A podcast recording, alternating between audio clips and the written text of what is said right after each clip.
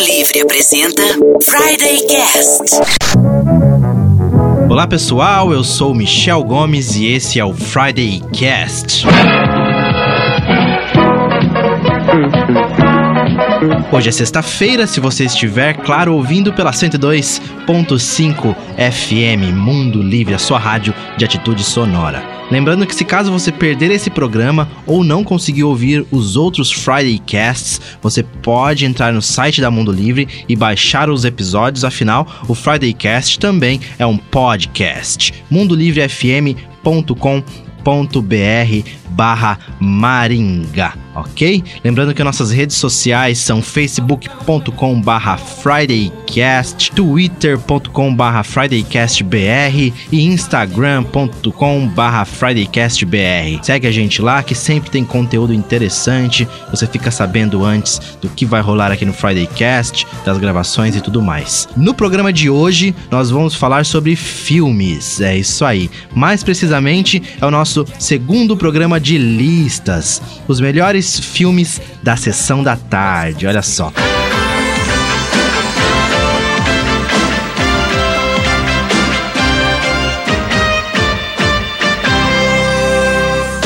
Comigo nesta empreitada, formando os três solteirões e um bebê do episódio de hoje, temos o Ferris Bueller. E aí, galera, aqui é o Diogo Sais e Sessão da Tarde é a Netflix da minha geração. Ah, boa! Sensacional! Boa! O Mahoney. Aqui é Cris Bertoldi e quando a gente ia brincar de loucademia de polícia, nunca dava certo porque todo mundo queria ser o Marrone. e finalizando, Daniel LaRusso. Eu, aqui é o Anderson Rocha e eu sou o Karate Kid de verdade. Mas na verdade ele é o Kung Fu Kid de verdade, né? É, Nossa faixa, faixa preta. Faixa preta, isso aí. não, não mexam com o Anderson. Quem é o pior dos piores em toda essa cidade? Chora! É, quem sou eu? Chora! Quem sou eu? Se você cresceu nos anos 80 ou até no comecinho dos anos 90, a sessão da tarde fez parte da sua formação como pessoa. A gente ou fez, deveria ter feito. Ou né? deveria ter feito. Se não fez, você perdeu uma boa parte da sua infância. A gente fez um top 10 dos melhores filmes da sessão da tarde, de acordo com nós mesmos, é claro. Mas o Anderson vai explicar nossa metodologia, afinal, nós temos uma metodologia. Vai lá, Anderson. Primeiro ponto importante ressaltar é que se você tem aí menos do que 27, 28 anos, talvez você não tenha visto a maioria desses filmes na sessão da tarde. Mas como a gente assistiu eles e curtiu, a ideia era que cada um votasse nos seus 10 mais e depois a gente ia fazer uma classificação, dando pontos do primeiro mais votado até o menos mais votado, somando os pontos de todo mundo para fazer uma classificação final. Então, por exemplo, o filme ficou em primeiro, ganhou 10 pontos, o segundo 9, 8 e assim por diante, e aí somando os pontos de todo mundo. E aí o critério de desempate era aquele filme que estava mais citado, né? Se um filme fez 10 pontos e foi citado duas ou três vezes, ganhava num que fez 10 e foi citado só uma vez. É isso aí. Então vamos, já vamos começar do top 10 aí, em décimo lugar. Um tira da pesada. Cara, Isso aí. essa, essa música vai entrar, né? Que também era a música do Pinga Fogo. Pinga fogo! Pinga Fogo. Opa, tá falando com ele?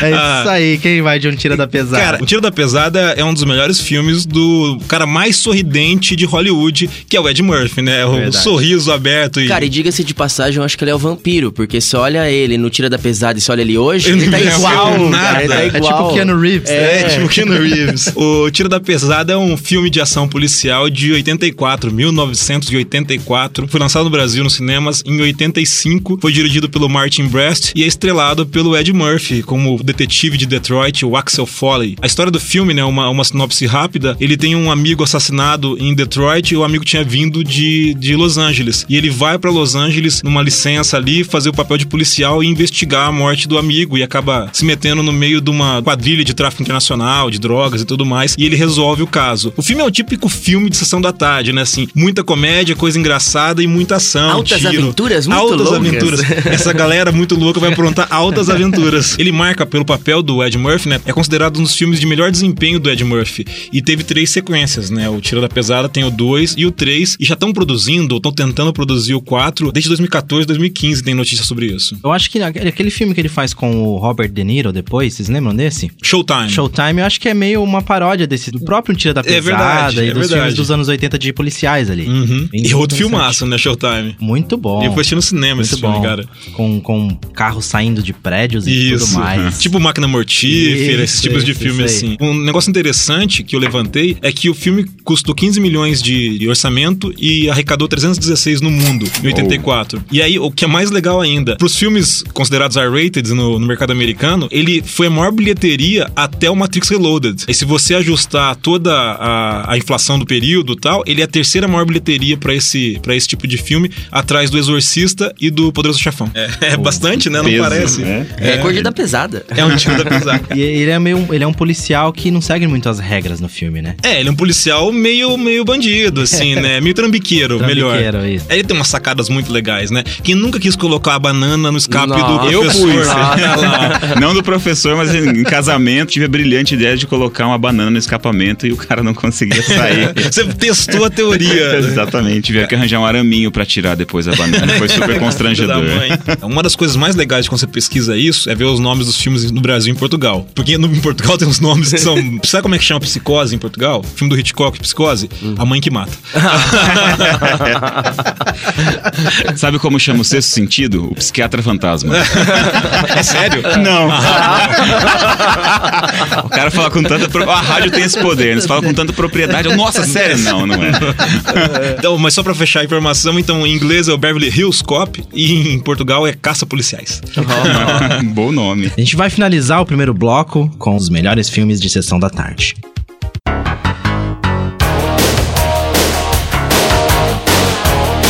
Volta com o segundo bloco do Friday Cast, os 10 melhores filmes da sessão da tarde. Sessão nostalgia hoje no Friday Cast. Hum, cheirinho de casa e pipoca à É tarde. verdade. Em nono lugar, nós temos Elvira, a Rainha das Trevas. O Diogo vai falar um pouco pra gente. É, que clássico da sessão da tarde, Que né? clássico. Eu via, né? Eu, Elvira é Emanuele da Sessão da É, Tarde. Manoel da sessão da tarde. Se você nunca assistiu Elvira, coloca no YouTube Elvira e a dança.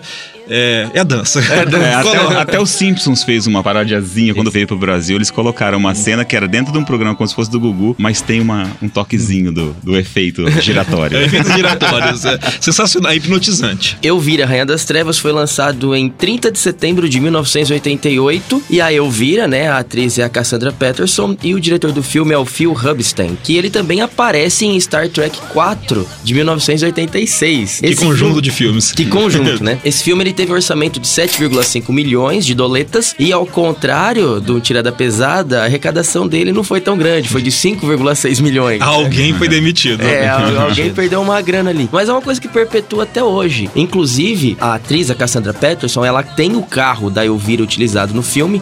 Um carro que custou 2.500 doletas, aí modificaram, deram todo aquele, né, Pip My Car. Tunada. Né, aquela tunada, daí com essa tunada foi pra 7 mil dólares. E ela tem o carro até hoje, e quando ela faz aparições em público como a Elvira, ela vai com o poçante dela, né? Ela... Da hora. Tá vivendo disso hoje. É, né? É a nostalgia aí. A Elvira que não é a Cher. Não, não, não é. É a share cover. Outra coisa interessante do filme também é que a Cassandra Patterson, ela teve na juventude dela um acidente e ela ficou com algumas cicatrizes de queimadura. E o vestido da Elvira, do personagem, ele tem um corte específico pra esconder essas cicatrizes da atriz, né? Então pra camuflar aí na, na indumentária dela. Pra quem não, não assistiu o filme, quem é mais jovem, tem que pensar que a Elvira é uma mulher muito voluptuosa, assim. Uma mulher com curvas muito grandes. Então ela usava roupas muito sensuais, né? No filme ela passa o tempo todo de decotes e Não, tal. Isso na pensando- sessão da tarde É, pra molecada, né? Pra molecada, hoje, né? É. A nossa geração sobreviveu a tanta coisa. né? Nossa.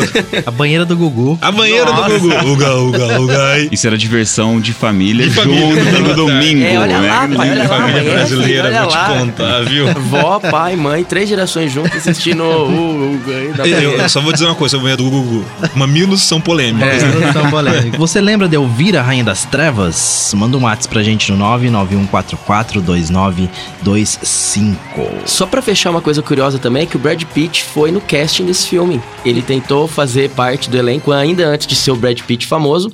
E ele foi recusado porque a Cassandra Patterson achou ele muito bonitinho. Hum, não combinava. e não combinava, e ele não ia. é, a, a Elvira não iria se interessar por ele ali. E a gente acabou falando de todo o filme e não contou a sinopse, né? Não comentou sobre a história do filme. A Elvira, né? A personagem, ela herda uma casa da tia-avó dela. Ela vai pra essa cidade onde tem essa casa super conservadora. E ela quer vender a casa pra ir pra Vegas. O tio dela, que não herdou a casa, começa a entrar no conflito com ela, porque queria ter essa herança. O e... tio é o vilão. É, o tio é o vilão. E ela acaba sendo vista por essa sociedade ali pequenininha, né? Como uma má influência aos jovens, que eram Que todos coisa. vidrados nela, É, né? foi uma má influência pra mim. É. E aí a história gira em torno disso. Ela acha um livro de receitas místicas, Bruxaria. bruxaria macabra ali dessa tia avó dela ali na casa e a história acaba acontecendo em torno disso, em torno da Elvira, Rainha das Trevas. Um filme bem legal que marcou muito a sessão da tarde. Marcou gerações. É isso aí. Outro filme que marcou gerações foi o nosso oitavo lugar. Loucademia de Polícia. Olha só, o Chris tá com ela no gatilho ali. O Locademia foi daqueles. Bom, nossa lista inteira, né? Foi filmes de loop infinito que passavam, a gente nem sabia mais quantas vezes a gente tinha assistido. Mas começa a ter uma onda de crimes e a prefeitura resolve colocar. precisar de mais policiais. Então eles começaram a falar: ah, meu, todo mundo que quiser ser. pode ser desa- desajustado, o cara que não tem prática nenhuma, mas eles iam recrutar essas pessoas pra aumentar o número de policiais na cidade. Então já dá pra ver que, que o negócio não ia dar muito certo, né? E um desses caras era o Marrone, essa chave aí, o folgado da vez, só que ele não queria ser da. Ele foi penalizado, né? Com isso, ele ia ter que servir às forças da polícia. E o cara começa a fazer de tudo pra ser expulso da força. Só que daí, no meio do caminho, aparece uma outra cidadã lá que ele achou muito legal. Na hora final, assim, de dele ser demitido da força, ele fala: Não, obrigado, eu não quero mais. E aí começa o filme a se desenrolar. O filme, o filme é, é uma, mais um desses filmes de ação comédia, né, dos anos 80. E é, coincidência também, é outro filme de 84. Então a gente tem o, o Tiro da Pesada, que também é de 84. Acho que tem mais filmes na lista que são de 84. É uma época boa pra esses filmes assim, né? É um negócio legal do Locademia de Polícia, é esses personagens novos, porque você tem muita gente ali que você nunca mais viu em lugar nenhum, né? O Jones, o cara que faz as imitações de som, que é sensacional. Quem não passou a infância no colégio tentando imitar barulhos que o Jones fazia bem pra caramba? E ele foi um dos únicos que participou de todos os filmes da franquia. E ele tem aparecendo até hoje fazendo as imitações Sim, sim. dele. Ele é um humorista sensacional. E ele, aqueles barulhos, ele faz mesmo. Ele faz Ele mesmo, faz de ele toca verdade, guitarra, cara. baixo, e toca ao mesmo tempo. É engraçado, cara. Eu lembro que eu passava horas jogando videogame, olhando pra parede, mas o videogame existia igual ele fazia no É, filme. Ele é. ficava. Só que não tem videogame nenhum, ele tá jogando ali. E eu queria fazer essa piadinha quando eu chegava alguém muito esquisito, assim, eu ficava olhando pra parede e ficava sorrindo. Tutu, e as pessoas passavam, olhavam. "Hum, Moleque retardado.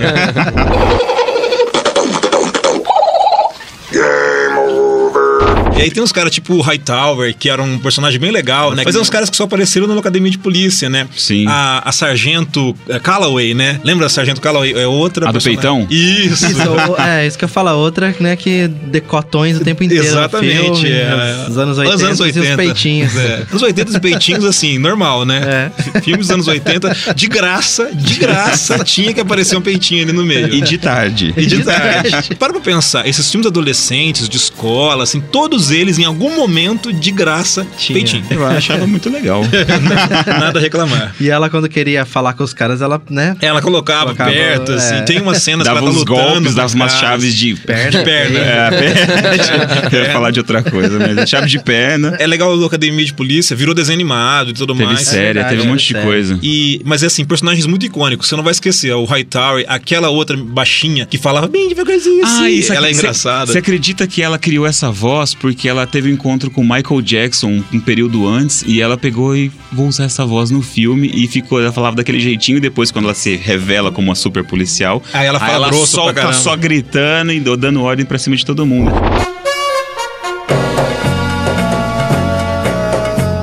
Uma coisa legal desse filme que o Steven Gutenberg, que foi escolhido pro Marrone, ele competiu com Bruce Willis, Michael Keaton, que fez o primeiro Batman lá, e o Tom Hanks. Eu acho assim, Pô, eu gosto do Steven Gutenberg. Não, cara. então, eu, eu achei assim massa. Eu não consigo ver o Marrone, sei lá, o Tom Hanks sendo folgadão. É, não então. consigo ver o Michael. O Michael Keaton, não, também não. Também Não, não, ia rolar, não. cara. E o Bruce Willis também não, cara. Mas, Acho sei o lá, um é perfil o mais violento. todos, é. é. Ele tem uma frase, cara, ali no meio de um luau que eles estão fazendo. E eu uso essa frase até hoje, mas com outra. O, o Luau tem peitinhos. Não, não, pra- é, ex- exatamente. Tem um luau ali. A menina tá comendo, sei lá, um, um churrasco ou um hambúrguer ele olha assim pra menina: Sabia que se você comer muitos hambúrgueres, você vai ficar com os peitos enormes? Ah, tarde demais.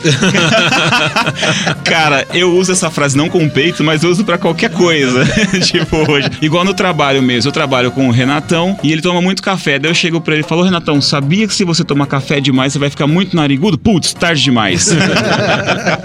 Academia de Polícia também tem 8, 10, 12 filmes. Ah, sei tem lá, filme pra né? caramba. Tem infinitas, cara, infinitas. No, no final já não é nem mais o Steven Gutenberg que faz o principal. Eles trazem um dos irmãos Baldwin lá do. Ah, tem um tá. cacetado de Baldwin um no, monte no Hollywood. É um deles que faz. É isso aí, esse foi o nosso oitavo lugar, Academia de Polícia. Em sétimo lugar, temos.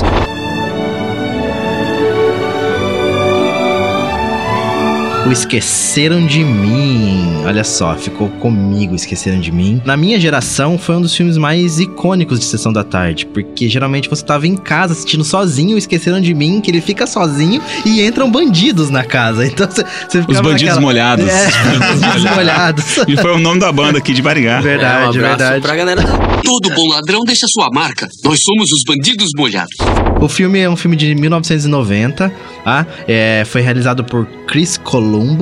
É do Chris Columbus. Chris Columbus. É, o mesmo do Goonies. O Chris. Columbus tem um- uma, uma filmografia bem legal. Isso aí. E o- um dado interessante também é que ele foi escrito pelo John Hughes, que escreveu Curtindo a Vida Doidado, O Clube dos Cinco, Mulher Esse Nota cara fez Mil. muita coisa. Ele fez cara, a sessão da tarde inteira. É, o cara, o cara praticamente é o ícone da sessão da tarde. E, e quem nunca assistiu Esqueceram de Mim, depois foi preparar armadilha pela casa. É, cara, eu Pelo achava menos era muito bem legal. brincadeira, né? Depois você sair preparando armadilha pra pegar a mãe, o pai, que fingia que caía, né? E eu lembro que o Esqueceram de Mim não passava só na sessão da tarde, ele passava à noite também, às vezes. e Eu Perto do adorava. Natal ele passava. É, E o- filme, o filme é se um no filmes de Natal, né? Natal, né? É um filme de Natal, Filme de é. Natal. Assistir o Esqueceram de Mim dava aquela sensação de que tá acabando o ano, Tá né? acabando o ano, isso mesmo, é verdade. O, E tem não- Macaulay Culkin, né? Tem também, Macaulay. Culkin, é. E, cara, é um elenco legal. Tem o Joe Pesci, né? Sim, que é um dos Bandidos Molhados. Um dos Bandidos Molhados, que fez o Goodfellas, Touro Indomável. O, o Joey Pesci que não me convencem de que ele não é um gangster. Ele é, de verdade. Aquele verdade, cara, ele ele... tem muito cara de gangster. Não, ele, é- eu tenho certeza absoluta que ele foi o made man da máfia, assim. Ele já, ele já entrou. Certeza absoluta. E o Peter McAllister, que era o pai do Kevin McAllister, que era o Macaulay Culkin, feito pelo John Hurt, que morreu esses tempos atrás. verdade. Aí, esse pouco tempo. A mãe do, do, do Kevin, que era a Katharine O'Hara. E um dado interessante aqui, ó, a casa usada no filme, no primeiro filme, a gente tá falando, teve três filmes, né? É, são Uma três filmes. sequência Com o Macaulay Culkin. com o É, teve até um que dois não foi com filmes. ele Não, não, não. É dois com o Macaulay É, Culkin, e- né? é dois Isso. e um não foi com E o ele. terceiro não foi foi ele. contra o perfeito. moleque lá. E o, a casa usada no primeiro filme, ela foi vendida em 2012 por 1.5 milhão, né? 1 milhão e meio. E agora ela é usada como atração turística pro pessoal que... É igual a casa do Breaking Bad, assim. As pessoas vão lá por Isso, isso. é. devoção. Ou jogar Isso aí. pizza no telhado É, da não. mulher. Ou derrubar a estatuazinha com o carro, igual no É filme. Lembra no filme? Todo Dava um primeiro, segundo. entregador de pizza. Muito É. bom. O Chris Columbus, o diretor, ele também dirigiu os dois primeiros filmes da saga Harry Potter aí. Então o cara fez duas gerações de crianças. É a- verdade. Os anos 90 e os anos 2000. A, a Pedra Filosofal e a Câmara Secreta foram di- dirigidas também por ele. O John Candy aparece também, não? Ah, é verdade. Ele o- aparece ele no tem final uma, uma, lá. uma banda de, de polka. ele de que polka. dá, é ele que dá a carona, Carona pra, pra mãe mãe. voltar pra. Isso, é o John pra- Candy. Ah, tá, pra eles É voltarem, né, do aeroporto e tal, dá, dá Exatamente. tempo, é verdade. Ela vem na, na van da banda. Exatamente. Pra quem não lembra da sinopse, acho meio difícil de você cresceu aí no final dos anos 80, começo dos 90, mas o Macaulay Culkin, que é o Kevin McAllister, a família dele vai sair de férias e naquela correria de pegar mala, de, de pegar as coisas e tudo mais, eles acabam esquecendo o Kevin que fica dormindo em casa.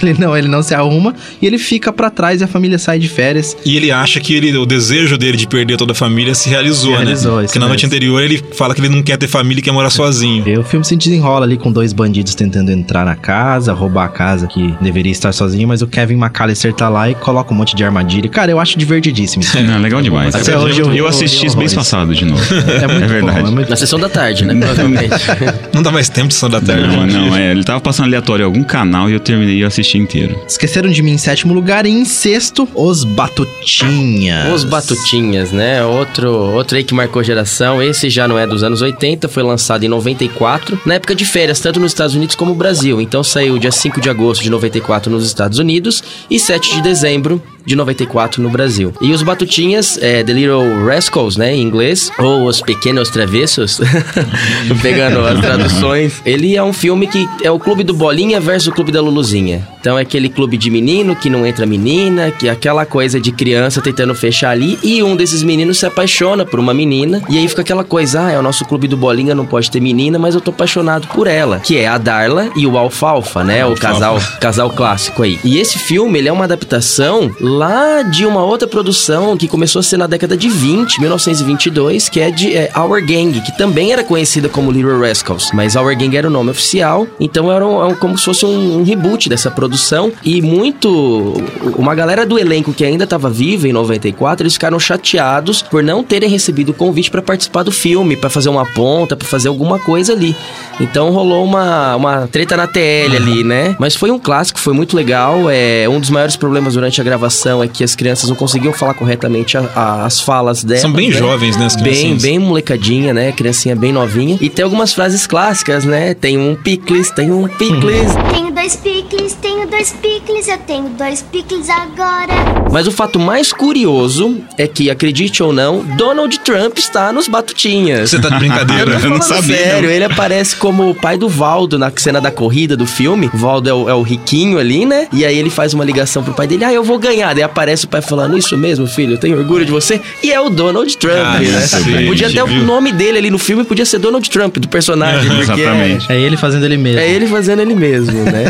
Muito bom. Esses foram os Batutinhas. Em quinto lugar, um clássico, bem clássico dos anos 80. Esse aqui é Pedreira.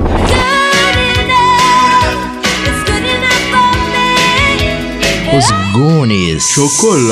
É, o, o slot. Gente, eu tenho que confessar que esse filme traumatizou minha vida por um tempasso. Você ficou com medo do porque eu, eu, eu tinha muito medo da hora que a mãe Fratelli pega a, a mão do gordo. Cara, esse filme já tem umas coisas super boas, que é o cara chama um é o bocão, É isso. outro é o gordo, ou seja, tava liberado nesse negócio de Se bullying, não tinha na época, era se zoação, você não cara. conhece, vá no YouTube, coloque lá Gunis, o gordo dançando. Aquela cena, chacoalha, gordo, chacoalha. Ele chacoalhando a barriga. É muito bom aquilo. Cara, é um bullying na sessão da tarde entrar, escancarado e nem tava ninguém nem aí. A gente chamava de zoação na época. E ela pega a mão dele pra tentar fazer uma tortura psicológica. Ela joga um tomate e tritura o tomate. Depois ela pega a mão dele e começa a fazer ele falar. E ele começa a falar, tipo, a vida inteira que ele fez de Ah, ele errado. conta a ele começa a falar que inteira ele dele. jogou, ele jogou vômito, mas não era vômito. Só que ele ficava fazendo barulho. E aquilo eu ficava com medo, porque eu tinha o quê? Sei lá, 8 anos, 10 anos. Eu ficava com muito medo daquilo. E eu também não conseguia ver o slot. Eu começava, eu tampava minha cara e meus primos folgando, tentando tirar minha mão pra eu olhar o slot. E eu ficava com muito medo. Até hoje eu olho o slot com um olho esquisito, assim. Tipo, ah, eu sei que ele é bonzinho, mas dá aquele trauma de criança. Os Goonies, eu falei pra vocês que eu tinha uma, uma revelação a fazer. Os Goonies, ele é um dos filmes clássicos dos anos 80 ali, que eu, eu sei que eu assisti, mas eu não lembro de nada, cara. Eu sei que eu assisti, porque eu lembro do Bocão, que é o, o ator que fez um monte de filme dos anos 80. Eu assisti Garotos algumas Perdidos. partes, Garotos Perdidos, Nossa. Lost Boys. é, Ou ele é, chegou a entrar no soft porn. Entrou, né? Conta comigo. É, ele fez Conta Comigo. Conta Comigo Mas ele é um fiz. cara muito. A cara dele é muito conhecida, né? É, bem conhecida. Mas eu- Os Goonies é um filme assim que eu, eu não lembro de eu ter parado sentado pra assistir, sabe? E é um dos filmes que, se você assistiu Stranger Things. Ah, referência. Referência é, total, referência chupou total lá. aos Goonies. É o Corey Feldman, né? Pra- Corey Feldman, Do isso. Bocão, que faz o Bocão. Faz o Bocão. Então, Michel, uma coisa que vai explodir sua cabeça é que o protagonista do filme, o Mickey Wash, que é interpretado pelo Sam Austin, ele é o Samwise do, do Senhor dos Anéis. Ele é o namorado do Frodo, no caso. não, não faça isso. Ele é o melhor amigo do Frodo. Hobbits, Hobbits não tem sexualidade, gente. Ah, é verdade. Hobbits não tem sexualidade. De protagonista, ele passou para, para um namorado do cara do Senhor dos Anéis, cara. Achei muito massa. Mas é, é de explodir a cabeça É mesmo. Bro Love, né? É, é, é, bromance. É bromance. É um bromance ali. Ho- Hobbits são bonitinhos, eles não, eles não fazem essas coisas. Então, finalizando o nosso segundo bloco, os Goonies em quinto lugar. Não sai daí que já já a gente volta com o top 4. De volta com o terceiro e derradeiro bloco do Friday Cast. Lembrando que o nosso WhatsApp é o 991442925 e o nosso Facebook é facebook.com/barra FridayCast. Em quarto lugar,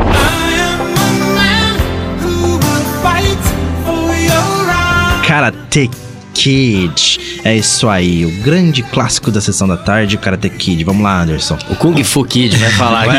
Ah, O nosso faixa preta vai falar de Preto, Karate Black Kid. Belt. Cara, Karate Kid é de 84 também, né? Alguns é de Mais 85, mas esse é de 84. É um filme que é estrelado pelo Ralph Macchio, que fez o icônico Daniel San, o Daniel Larusso, e pelo Noriuki Pet Morita, né? Que faz o Sr. Miyagi, o Miyagi. simpático Sr. Miyagi. E na verdade, na vida real, ele era um beberrão do caramba, né? Não, Era, né? O- Um outro negócio, ele não sabe lutar nada, né? O Noriuki Pet Morita, ele não... Não, eu tenho certeza que ele sabe. Não, ele não sabe. que ele Acho que sabe. ele é Yoda da vida real. Não faça isso, você vai acabar com a infância de um Destruindo a infância. Pra quem conhece artes marciais, sabe assim, as cenas de luta. Nos anos 80 a coisa era um pouco mais largada. As cenas de luta, o Ralph Macchio, o Daniel San e o Pet Morita, os dois são muito ruins, assim, eles não têm técnica, você vê que é muito mal ensaiado. O Billy Zakba, né, que faz o Johnny Lawrence, o vilão, ele luta, ele tem mais uma coordenação melhor e tal, mas os dois, os personagens principais, não lutam. E o Pet Morita, assim, ele foi escolhido mais pelo carisma. Nesse filme, ele foi indicado ao, é, ao Oscar e ao Globo de Ouro de ator coadjuvante. Olha só. É, Legal. um- é uma participação grande na carreira dele. esse Você filme. falou, você falou esse negócio de luta. Vocês já pararam e deram prestada de atenção na luta de espada do Darth Vader com o Obi-Wan Kenobi no Império Nossa, Contra-Ataca? é terrível, né? É horroroso. O cara É parece que horrível. tá espetando um amiguinho no churrasco. É, assim, sim. é um negócio nada a ver. Mas anos 80 era, é, tinha bem menos essa preocupação, né? As pessoas iam lá pela diversão, não tinha essa questão de coreografia tão bem elaborada. Mas pra quem não conheceu o filme, o filme que é de 84 conta a história de um jovem rapaz que sai de New Jersey e vai morar no Vale de São Francisco, na Califórnia. Ele não gosta de lá, ele queria voltar pra Costa Leste e o primeiro coisa que ele vai gostar no- naquele lugar é de uma menina chamada Ellie, que estuda com ele na escola, é a loira bonita, a popular da escola. E ela, essa atriz fez um monte de filme também. Ela, ela 80. também, naqueles anos 80, ela tá ali Pô, participando. Namorada de aluguel, acho que é com ela, É né? com ela também, né? É a Elizabeth Shue, se eu não me engano o nome dela. Aí ele se apaixona por ela, mas o ex-namorado dela é o bad boy do filme, o Johnny Lawrence, um faixa preta de karatê, que luta numa escola chamada Cobra Kai. Cobra Kai. E eles são todos ensinados a não ter piedade, a não ter dó e a massacrar o adversário. E o Johnny Lawrence bate no Daniel Sam várias vezes, até que ele encontra o seu tutor, o seu mestre ali, que vai ensinar pra ele o verdadeiro karatê, o karatê com a essência da defesa, das coisas honradas e tudo mais, aquela história que a gente já conhece. Ele é treinado pelo Sr. Miyagi e no final eles disputam num campeonato de artes marciais de San Fernando Valley o título ali de campeão e ele vence todos os Cobra Kais, inclusive o Johnny Lawrence na final. É o é tipo filme de jornada herói assim, pronto, mas é muito legal. O Sr. Miyagi tem uma frase que eu levo pra minha vida, assim como o Chris leva, né? A frase do, do Academia de Polícia do Marrone. O Sr. Miyagi tem uma frase que eu acho muito legal, que é primeiro pintar cerca, depois karatê. Isso. Essa frase eu acho muito legal. Não, mas quem nunca chegou num carro e fez walks on? Walks on. Colocou a, ti- a cera e tirou a cera. Pô, aqueles treinamentos são icônicos, assim, todo mundo lembra daquilo. E aí, pra, pra finalizar o Karate Kid, tá saindo uma série, o ano que vem deve estrear, sendo produzida pelo próprio Ralph Macchio e pelo Billy Zakba, os dois personagens ali, o Johnny Lawrence e o Daniel LaRusso, contando o que aconteceu com eles 30 anos depois. Os dois estão velhos já, com uma faixa de 40 e poucos anos, com filho e tal, e o que aconteceu com os dois. A, a série vai se chamar Cobra Kai, e quem tá produzindo é o YouTube Red, Ah, legal. que é a versão paga do YouTube. O Karate Kid tem mais outros três filmes. São Tem- dois com a dupla da- Daniel San, Sr. Miyagi, né? O Isso. 2 e o 3, e tem um quarto que é com a Hilary Shank. Isso, a E- Garota de Ouro. E Exatamente. tinha um com o filho do Will Smith. E aí é E um um reboot. com- e que o- quem faz o Miyagi, no caso, né, é o Jack Chan. Jack Chan. É, que não é karatê. Que não é Karate, é Kung Fu. Fu. e chama Karate Kid. Chama Karate Kid. e é uma vergonha aquele filme. Eu também não gostei, não. Não, o, o Will Smith tem feito os filmes pra promover o filho dele. Ele só faz isso agora. É o filme pra promover o filho.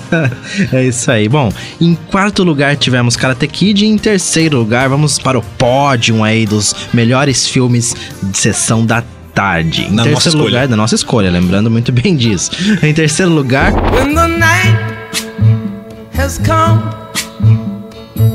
Conta Comigo, olha só. Conta Ah, eu vou Comigo. chorar. É foda. Eu vou chorar. Conta Comigo é um filme de 86, é um ano depois dos Goonies. Ele é baseado aí num conto do Stephen King. E mais um, se você assistiu Stranger Things e você não assistiu Conta Comigo, assista porque você vai entender as referências.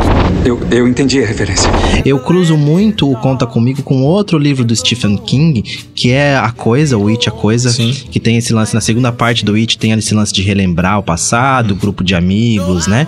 É, saindo numa jornada. Bem Stranger Things mesmo. Se você é, não assistiu, assista que você vai gostar. E o cara, e, e o elenco é maravilhoso do É. Conta Comigo. Você tem o, Will Wheaton, que, né, ele faz, é o cara que faz o Wesley Crusher do Star Trek Nova Geração. Pra quem não conhece, tá no Big Bang E Theory o Big hoje. Bang Theory, que é o. Ele é o próprio Will Wheaton. É o próprio Will Wheaton. Se você assistiu Big Bang Theory, vai lembrar que ele é o cara que o Sheldon, Sheldon. Cooper a- idolatra e depois odeia. É, ido- odeia e depois idolatra. e depois idolatra de novo.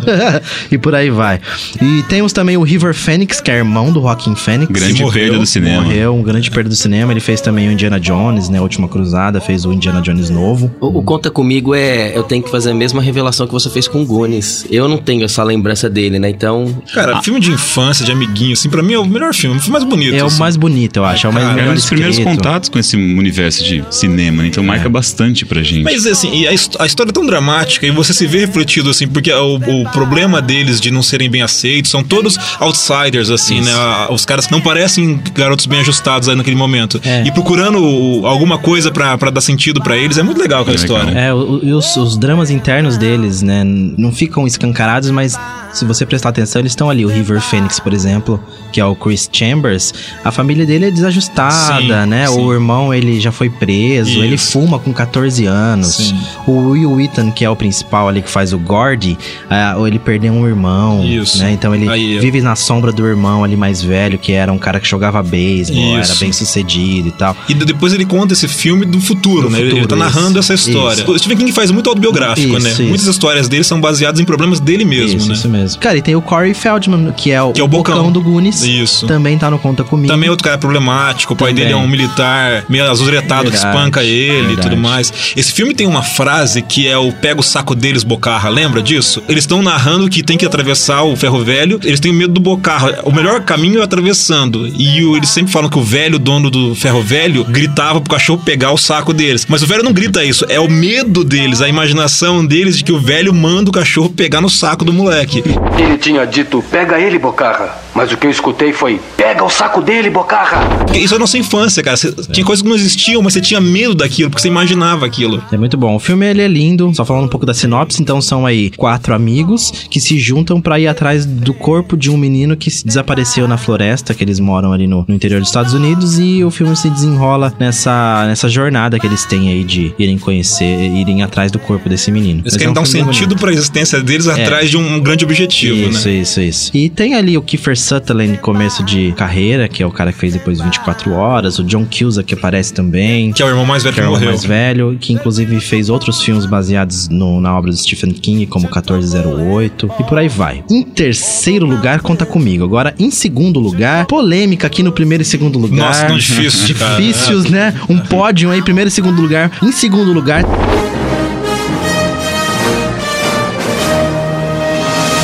De Volta para o Futuro. Acho que, porra, é foda demais. Ele é Tem que muito falar desse é. filme, cara. De Volta pro Futuro, três partes nós tivemos, né? A primeira de 1985, safrinha ali dos anos 80. Isso. Segunda, 89 e a parte 3 dos anos 90. O Marty McFly, né? O Michael J. Fox e o Dr. Brown, ou só Doc, né? Como ele chama, o Christopher Lloyd. Pouco filme ele fez, né? O Christopher Né? Lloyd. Deve ter feito uns Três, 80 mil filmes. Tudo igual, né? ele fez tanque piranha. Ele tá no piranha. Esse filme aí, né, De Volta para o Futuro, acredito que todo mundo já, já esteja bem ambientado com ele. Vamos falar de algumas coisas, então, que talvez você não saiba. Por exemplo, o orçamento, né, do parte 1 foi de 19 milhões de dólares. E a arrecadação de 210,6 milhões de dólares. Então tem alguém muito rico aí. o Steven Spielberg. Steven Spielberg. Ele é um produtor do filme. Se você colocar todos esses filmes que a gente falou, o Spielberg tá na metade, o Chris Columbo tá em outra também, assim, esses caras se repetem. Uma coisa legal do, do Steven Spielberg nesse filme é que o Sid Sheinberg, que, é o, que era o chefe da Universal, né? Ele não queria esse nome de Volta para o Futuro, né? Back to the Future, porque ele falava assim, cara, ninguém vai querer assistir um filme que tem futuro no nome. Esse nome não, esse nome tá fora. E ele queria que o nome do filme fosse Spaceman from Pluto. Nossa, E aí, por quê? Porque ele já tinha até pensado numa frase do Marty McFly pra ele falar, né? I'm Spaceman from Pluto. Como se fosse uma referência, I'm a Darth Vader Mas ele fala isso no filme. Ele É, fala naquele momento em que ele, ele assusta o pai dele em 1955 5, que ele tá com aquela roupa anti-radiação e o pai dele gostava de ficção científica. Ele aparece lá, ele fala: Eu sou um cara do, do de algum planeta, assim, I'm Spaceman from algum lugar e meu nome é Darth Vader. My name is Darth Vader. I am an extraterrestrial from the planet Vulcan. Essa cena aí é um negócio engraçado, se eu não me engano é nela, ele tá com um secador. Isso, como se fosse uma arma na É, cintura, um e- secador. E aí, na época, ainda não tinha sido inventado o secador de cabelo. Então é um erro de continuidade no filme, porque nos bastidores diz que tinha uma cena que foi deletada, que na hora que ele tava fazendo a mala dele ali, pra, pegando as coisas pra ir embora, tem um secador ali no meio do carro que ele Uhum. acaba utilizando. Mas em função desse corte que teve, ele aparece com um secador de cabelo ali no, pro pai dele e na época não tinha Não sido existia. lançado. Então, um erro de, de continuidade ali. É, mas enfim, aí depois do o Spielberg deu uma sapatada no chefe da Universal e falou: não, né? Ele deu uma sapatada assim, ó, a gente entendeu que você tá brincando. E aí o cara ficou constrangido de falar que não era uma brincadeira. falou, "Ah, eu tava brincando, então É verdade, melhor, melhor assim, mesmo, né? melhor ficar quieto. É, e o roteiro do filme ele foi recusado quatro vezes antes de receber o sinal verde. Numa das versões era uma geladeira, que era a máquina do tempo. Tem essa história. Numa das versões não era o DeLorean, era uma geladeira, um eletrodoméstico qualquer É, é que era a engraçado, máquina do assim, tempo. se, se a gente tivesse tido De Volta pro Futuro sendo uma geladeira e a gente pensasse, nossa, uma versão que foi recusada é São DeLorean, você fala, nossa, isso é estranho. Uhum. Mas a gente tá tão enraizado que a gente pega qualquer versão paralela, parece que não faz sentido nenhum. Que é um, um negócio que eu também descobri faz pouco tempo sobre De Volta pro Futuro. O DeLorean tinha que atingir 80 milhas por hora. 86 milhas 86 milhas por hora pra, pra voltar pro futuro. Um DeLorean não atinge essa velocidade. É, o DeLorean é um carro bem limitado. É um carro ruim assim, pra- só- é. danado, assim. Só que ele ficou em evidência por causa do filme. Aquelas E a- gaivota, a porta gaivota. Isso, a cara futurística É, dele. Sim, muito na legal. época. O DeLorean tinha que vir um capacitor de fluxo Tinha, de- atrás, de né, de, fábrica. fábrica. cara, que é muito legal. O De Volta para o Futuro, depois ele virou da cultura pop mesmo. Nossa, De Volta pro Futuro é, Aí isso é uma é- referência. É uma das melhores trilogias, né? Ah, eu. Eu, Eu tenho box. É, eu, eu tenho box também. Eu- é difícil falar do De Volta pro Futuro. Tudo é bom nele. É, As é. interpretações são legais. Você, é, con- contar a história de como o Michael J. Fox fazia aquela série de, TV na, na TV dos Estados Unidos. Eu não vou lembrar o nome da série agora, mas ele fazia de manhã e ia à tarde gravar o filme. E pra não recusar o papel, assim, ele se desdobrou em, em 10 pra conseguir fazer as duas coisas. Ah, o filme tem um monte de história de bastidor que são bem legais, assim, porque era um filme que no, no começo era muito contestado tal, até ele virar. Né? E aí ele vira, pô, é um mega sucesso.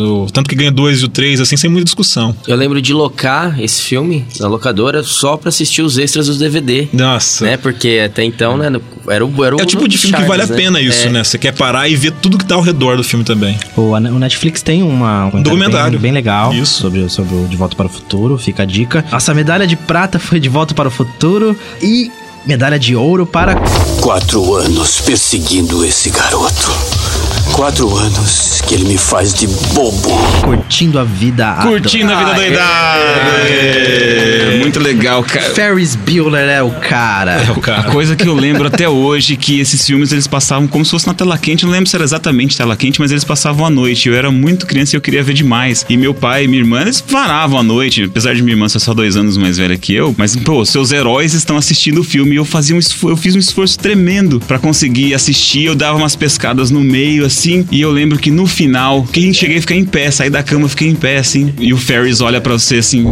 Ainda estão aí? Já acabou. Desliga a televisão. E a minha mãe dá uma olhada assim pra mim, eu pingando de sono, ela dá aquela risada, ah, moleque, se lascou, tio, você ficou até agora e o cara te dá uma folgada dessa. Muito bom. Foi dessa parte que eu resolvi, meu, a partir desse ponto na minha vida, eu vou ser zoeiro, cara. eu vou folgar geral com todo mundo. Ô, ô, Cris, eu vou dar uma informação pra você, pra você rir bastante dela. Como é que chama Curtindo a Vida Doidado em Portugal? Não sei. O Rei dos Gazeteiros. Já tinham me falado a verdade, É, o cara. rei O rei do- dos gazeteiros. O Curtindo a Vida Doidado é um filme que dá referência pra um monte de outros filmes também, né, cara? Tem um monte de cenas ali que são icônicas. Tem até uma história engraçada que, ele, que o pessoal soltou na internet que o Ferris não existia e que ele é um alter ego do Cameron. Nossa, é. Aí tem um clipe Que é que Clube da Luta. Fizeram a paródia com o clipe do Clube da Luta. O John Hughes, que escreveu o filme, escreveu mais vários filmes, ele já pensou no Matthew Broderick como o papel principal do Ferris desde o começo. Outra coisa legal, parece que é a estreia do Charlie Sheen em filmes, não? Cara, é a primeira vez que eu lembro dele. Aquele ele finalzinho com a irmã dele lá. E pra fazer essa É cena, bom. o Charlie Sheen, pra fazer aquela cara de drogado... Em, Ele a- usou a- drogas. Não, ele ficou Ah. 48 horas acordado, diz a lenda. Eu duvido, Ah. conhecendo o Charlie Sheen. Ele deve ter ficado Ele- numa ele pode- putaria do é, caramba a ele noite pode inteira, usando tudo quanto é né? tipo de coisa. Mas É, não por causa do filme, Exato, né? ele não ficou 40, e 48 horas fazendo nada, né? Ficou fazendo coisas Mas cena é bem legal, né? Porque ela fica os dois um lado do outro ali, aquela conversa meio surreal, aí no final eles estão se pegando já. Inclusive, se pegando, depois do filme, quem se pega é o Matthew Broderick com ela, com a irmã. Ah, é, Eles né? começaram Eles- a namorar é verdade, é depois. Tem verdade. várias curiosidades, assim. A primeira versão do filme tinha 2 horas e 45 e foi rolando o corte até parar na, na edição atual, que é 1 hora e 42. Essa versão estendida tá disponível? Pô, eu queria Cara, assistir, cara. Não, acho que não. Pô, cara. se eles lançassem uma versão do diretor com essa versão completa, eu Esse- compraria. Fazer um aniversário aí. de- É. De, de que ano que é o filme mesmo, Cris? 86. 86. Já foi os Já 30 foi uns anos. 30 anos, né? Uns 40, quem Uns 40, sabe. quem sabe. E tem aquela música. Oh, yeah. Aquela música é muito boa, cara. Aquilo é demais.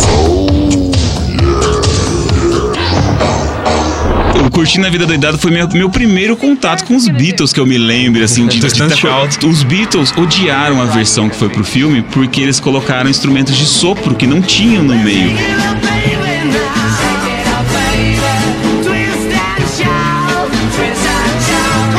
Produtores do filme pagaram mais ou menos, sei lá, coisa de 100 milhões pros Beatles pra poder usar a música no filme. E na hora que o negócio foi pro ar, que eles modificaram um pouco a estrutura da música, diz que os Beatles não gostaram, os produtores não gostaram. Ficaram, tem uma, uma declaração aqui, ficamos furiosos com essa Qual que é a alteração. opinião do, do Diogo sobre isso? Cara, os caras ganharam 100 milhões. Isso, uma fica música que- quieto e o filme é bom. Uma música que não é deles, eles regravaram rápido. Twist and Shout foi 20 anos depois e com o filme voltou a ser 23 da Billboard, uma música que tava até esquecida. Então, Beatles, na boa, Ah, na velho, boa, aproveita. Filme é um fi- filmão, é tudo legal. Vai reclamar da, da Rita Lee, que fez a versão, né? A vaca e viu o boi. né?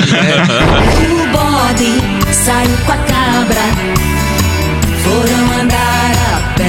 Esse foi então o Friday Cast sobre os 10 melhores filmes da sessão da tarde. A gente esqueceu algum filme? Manda pra gente no 991442925 ou se você achou que houve aí algum filme que deveria ter entrado na lista e não entrou, manda Conteste. pra gente. Foi, é, Reclame. É, isso aí, reclame. Fale qual foi o seu filme. Culpa do Cris. Culpa do Cris, é isso aí. Beleza? Valeu. Ainda estão aí? Já acabou. Pode ir embora. O Friday Cast foi editado por Audiotune. Acesse audiotune.com.br.